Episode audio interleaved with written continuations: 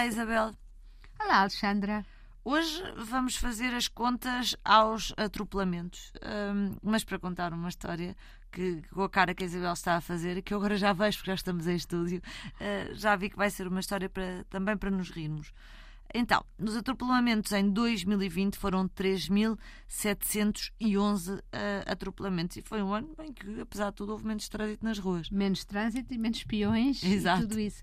Eu, sabe, Alexandra, quando eu era miúda, tinha a certeza absoluta que ia morrer atropelada. A sério? Sim. Era uma coisa que eu dedicava a pensamento. Portanto, Dedicava como é que eu vou morrer? Sim. E, e porque eu tinha a certeza que a culpa era minha. Eu, eu- porque eu atravessava as ruas eh, a correr, porque andava, era muito impulsiva e se visse uma coisa do outro lado, uma pessoa do outro lado, iria sempre, que eu gostasse, iria sempre atravessar sem olhar com, com cuidado. E depois, fu- enquanto condutora, não é? Enquanto ao volante, hum, tenho muita consciência que o peão, quando chega à passadeira, olha para as para muitas vezes para o condutor e diz agora vou passar muito devagarinho porque este Só é para o meu chatear. momento de poder. Sim. Este é o momento Sim. de poder. Mas agora com crianças, hum, e, e mesmo estou a falar em Sintra, na zona do Ramalhão, para ir e pôr e buscar eh, netos à escola, tomei a consciência de que naquelas passadeiras os carros não param e há duas vias. E, e, portanto é um terror, porque eu tenho medo que, que o primeiro viu-me, mas que o, o outro que vem na outra faixa acha sempre que o que parou foi um parvo e que eh, Continua o melhor a- é, é- é ultrapassar.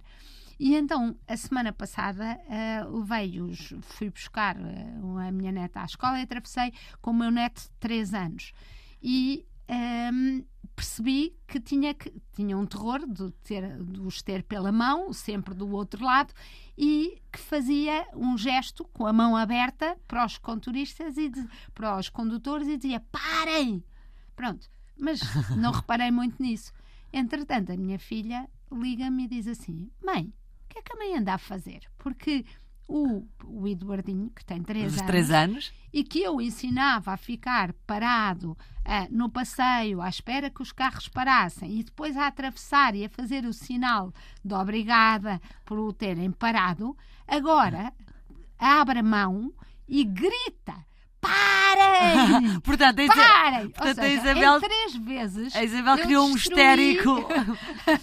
destruí a ponderação, a calma, a educação que a minha filha, com tanto zelo, tinha incutido nestas crianças. Eu só espero que isto não acabe, Isabel, com o Eduardinho, quando tiver 18 anos ou qualquer coisa do género, no divã, a dizer: Eu tenho a certeza que quando morrer é porque vou ser atropelado.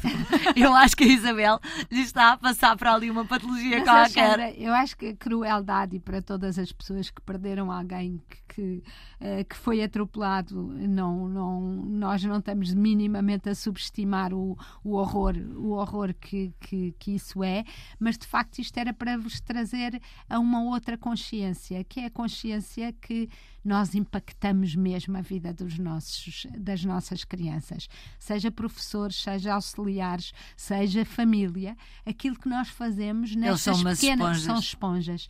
E por isso, ah, realmente, para mim foi muito bom a minha filha dar-me este feedback, porque eu percebi que eu de facto estou a agir, ah, se calhar, com muita. Isto é quase o divã, Alexandra está a fazer de minha terapeuta, mas que estou a agir, ah, a reagir de uma forma muito intempestiva ao regresso à normalidade Não, o que significa. ao regresso à vida agitada, ao regresso às ruas cheias de carro, ao regresso ao trânsito e, portanto, isto é um alerta porque voltar não é às vezes tão fácil, não pelo medo da, do- da doença, não pelo medo que estou vacinada, não por Não, medo, mas pela mas falta de pela- hábito de ver muita gente, pela falta de hábito do trânsito estar. e porque o mundo de alguma maneira foi melhor.